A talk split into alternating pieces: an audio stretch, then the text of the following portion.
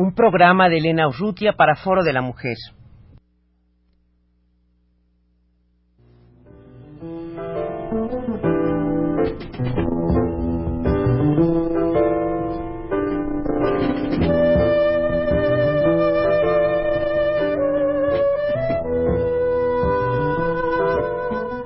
Foro de la Mujer.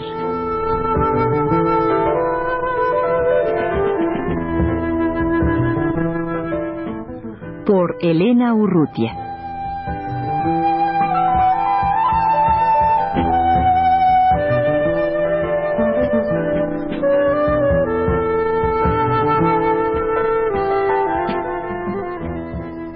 Hace ocho días en este mismo espacio conversábamos con la doctora en antropología Margarita Nolasco sobre dos investigaciones, una de ellas que fue el tema central de la entrevista de la semana pasada, sobre mujeres pobres de cinco ciudades, y la otra investigación que me gustaría que habláramos de ella ahora, eh, sobre las trabajadoras de Maquila. Yo siento, Margarita, que además eh, pues hay, hay lazos de, unión entre, entre un tema de investigación y otro, puesto que estas trabajadoras de Maquila proceden de estas familias pobres que tú has estudiado en las, en las ciudades o hay alguna diferencia? Partimos de la idea de que procedían de familias pobres las trabajadoras de Maquila, pero pronto nos dimos cuenta de que no, que no proveían, no provenían precisamente de familias pobres. Te voy a explicar cómo es el trabajo en Maquila para que veas por qué no pueden proceder de familias pobres. El programa de maquiladoras se inicia con el programa de industrialización de la frontera cuando se termina el programa de braceros. Se pensaba con el programa de industrialización dar ocupación a todos los braceros que quedarían desocupados con el programa de al terminarse el programa de braceros pero resulta que se introduce la maquila como industrialización. La maquila es el ensamble y dar los toques finales a productos terminados que salen al exterior. Eh, no se produce casi nada en México, sino se traen todas las piezas, se arman aquí y se sacan después. Hay maquiladora de todo tipo, electrónica, de costura, eléctrica, de todo tipo de este tipo de maquiladoras y se dio preferencia de ocupación a mujeres. Los primeros años el programa de maquiladoras se mantuvo en una población pequeña, pero actualmente hay 140.000 trabajadoras de maquila en la frontera, que constituyen el 98% del total de los trabajadores de maquila del país. Y además juntas suman más que los que trabajan ahorita en maquiladora en Corea, Taiwán y y Hong Kong juntos. Ahora, el problema de las maquilas es sumamente delicado porque si bien es cierto que, que es una fuente de trabajo y una fuente importante de trabajo según las cifras que tú mencionas, por otro lado, las condiciones de trabajo para estas personas, la mayor parte mujeres, pues son unas condiciones de explotación muy grandes, ¿no? Para el resto del mundo sí, para el interior del país no tanto. Mira, se exige que tengan secundaria terminada o primaria terminada. Las mujeres pobres por principio no pueden llegar a terminar la primaria y mucho menos la secundaria. Así que solo familias que pudieron sostener como mano de obra improductiva a las hijas hasta terminar primaria o secundaria pueden aspirar a trabajo de maquila. Perdón, Margarita, has hablado de las hijas, o sea que la mayoría de esta mano de obra es femenina. Sí, sí, el país no contaba con eso y al ser femenina nos ha traído una serie de problemas enormes, entre ellas que nos desquició el mercado de trabajo fronterizo. Entonces, el, el, índice de escolaridad de estas trabajadoras es la secundaria. O sea que ese es el elemento que, que, les hace pensar que evidentemente no proceden de familias pobres. ¿Hay algún otro dato, algún otro elemento que ese, claro, ya es importante en, en nuestro medio, ¿no? Sí, ese es muy importante en nuestro medio y luego sus condiciones de vida. Son indudablemente superiores a las de las mujeres pobres. Ahora, tú me decías que no son condiciones de explotación, pero tú dime... Para el país. Pero tú dime si no es una condición de explotación el que no se le firme un contrato a una persona. Ah, no. Que se les esté renovando el contrato, no sé, cada mes, cada dos meses, cada tres meses, tienen cada lo contratos, que Sí tienen contratos de trabajo firmados. Contratos colectivos de trabajo firmados el, eh, lo tienen por tiempo abierto. Es decir, sí hay contratos de trabajo firmados, todas tienen derecho a seguro social, todas reciben como mínimo un salario mínimo. Que jamás, jamás suben de ahí. O sea, pueden llevar trabajando en la misma maquiladora 10 años. Es que no pueden llevar trabajando 10 años en la misma maquiladora. Las empresas, todas son empresas extranjeras. Las empresas extranjeras prefieren mujeres jóvenes. Esto es, entre 22 y 30 años es el grueso. ¿Y qué mecanismos para mover? Y eso las no es liquidan una y las explotación. Sí, eso te iba a decir que son mejores condiciones que las del resto del trabajo femenino en el país, pero ah, son explotables, son de explotación, ¿no? Mira, eh, las despiden en cuanto tienen una edad mayor a los 30 años. Cierto, hay trabajadoras, un 15% del total pasa de los 30 años, pero es un 15% del total. Si es la mera excepción. O sea que las usan. Yo, yo vi, conocí una, una maquiladora en Tijuana, precisamente de electrónicos, que trabajaban ocho horas debajo del, con, el microscopio eh, de por medio. Eh, a esas mujeres al cabo de 8 o 10 años la vista se les ha gastado totalmente y las ponen en la calle ya con una vista absolutamente deficiente. Por lo pronto, esas chicas que tienen difícilmente 30 años, todas con necesidad de anteojos. Mira, nosotros vimos eso con el Seguro Social, a ver los riesgos profesionales y las enfermedades profesionales en la maquila. En realidad no eran más altas que en otras empresas de obreros, hombres y mujeres, ¿no? En otras empresas de obreros. No es por ahí donde está el, el sistema de explotación. El sistema de explotación es que las utilizan durante un tiempo demasiado corto y después las corren, liquidadas y todo, pero les están quitando su forma de trabajo.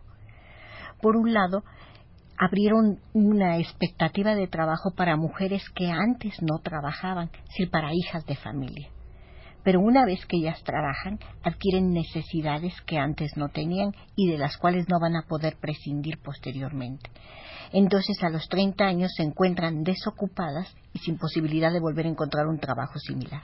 ¿Y qué ha pasado? ¿Ustedes han seguido a estas mujeres que a los 30 años se quedan con todas estas necesidades creadas con todo este hábito de trabajo y, necesidad y, del dinero que esto eh, que se origina y qué hacen estas mujeres siguen trabajando pero en condiciones mucho más precarias amargadas todo no se van al comercio usualmente donde sí las aceptan. Ahí aceptan peores salarios es decir menos del salario mínimo y condiciones de trabajo más menos favorables Ahora, el problema del trabajo en la maquila es que requiere un trabajo muy rutinario, muy, muy rutinario. De ahí que los accidentes de trabajo sean muy frecuentes. Es decir, cuando una mujer tiene que remachar en cada minuto, hacer 40 remaches en una misma tablita, y le quitan la tablita y otra igual, al cabo de cuatro horas... Remacha sus dedos, ¿no? Remacha sus dedos. Claro. Ya no sabe lo que está haciendo. Y si eso lo repites cinco días o seis días a la semana según la maquiladora. ¿Te imaginas? Ahora, igual sucede con las costureras. Tienen que coser el cuello de la... Una mujer se especializa en coser solo cuellos de, de camisa. Otro de los problemas era que se decía que a estas mujeres las iban a capacitar para un trabajo más avanzado tecnológico. En efecto, las capacitan, pero para un pasito del trabajo. Claro. Solo remachar solo coser y no les enseñan en, el curso de estos años ninguna otra cosa, ¿verdad? Nada. Las especializan en una sola tarea. Margarita, y desde luego prestaciones eh, de mujer, prestaciones femeninas, como puede ser guardería, eh, como pueden ser permisos de maternidad, ¿cómo se manejan esto en, las maquiladoras? Considerando todo la, a cargo del ISTE, perdón, del IMSS, del, Seguro Social. si hay guardería. Si hay, hay guardería del Seguro Social. Muy bien, y si no hay, no, no les importa. Sí, pero ponen siempre una guardería del Seguro Social. Ahora, pero qué tan cerca les queda de su casa y de, no, de la su ponen trabajo? en los parques industriales. Las maquiladoras están situadas en los parques industriales. Y estos están alejados de los centros urbanos y en la en el parque industrial o muy cerca a él ponen la guardería. Pero eso significa que la mujer debe pararse con su niño a las 5 de la mañana para el niño a esa hora, para estar en la maquiladora a las 8 después de haber arreglado al niño, haber dejado toda su casa preparada, llevarse al niño a las siete y cuarto o, a, o cuarto para las siete, entre cuarto para las siete y siete y cuarto, para ir a dejar al niño a la guardería al cuarto para las ocho y ir a presentarse en la planta a las ocho. Entonces, todas las madres que entrevistamos en las guarderías salían de, tenían que pararse a las 5 de la mañana y parar al niño a las cinco y media más tardar, para poder llegar ellas a tiempo al trabajo y poder dejar al niño en la guardería.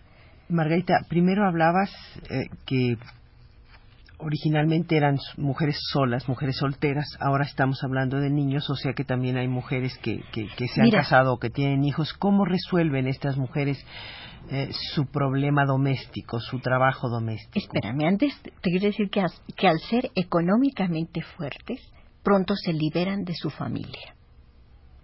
Entonces encontramos una gran frecuencia de madres solteras que viven tanto con la familia o solas. Y solas con ayuda de las guarderías y las escuelas y otras cosas, ¿no? Otras veces tienen un compañero.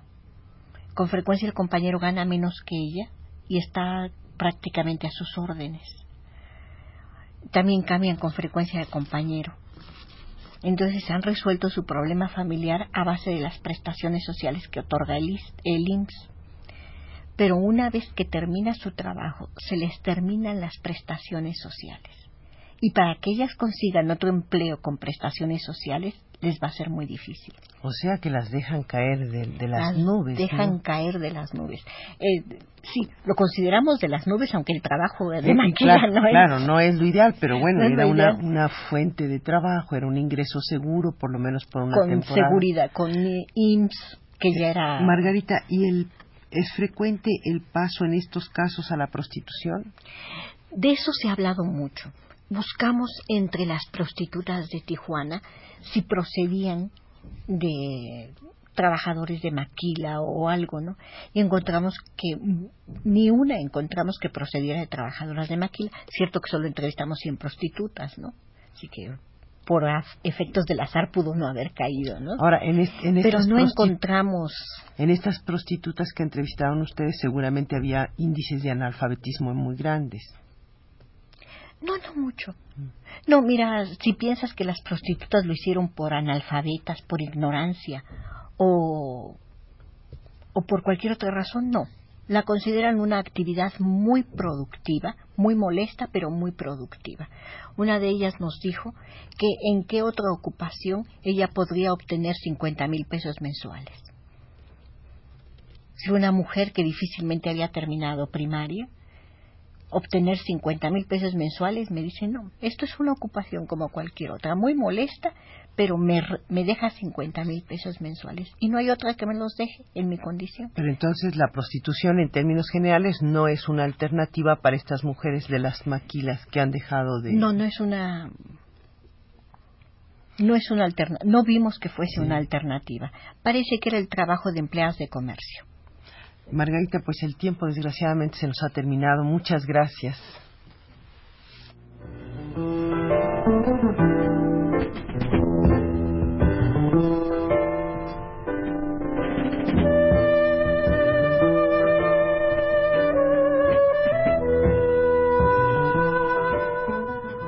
De la Mujer.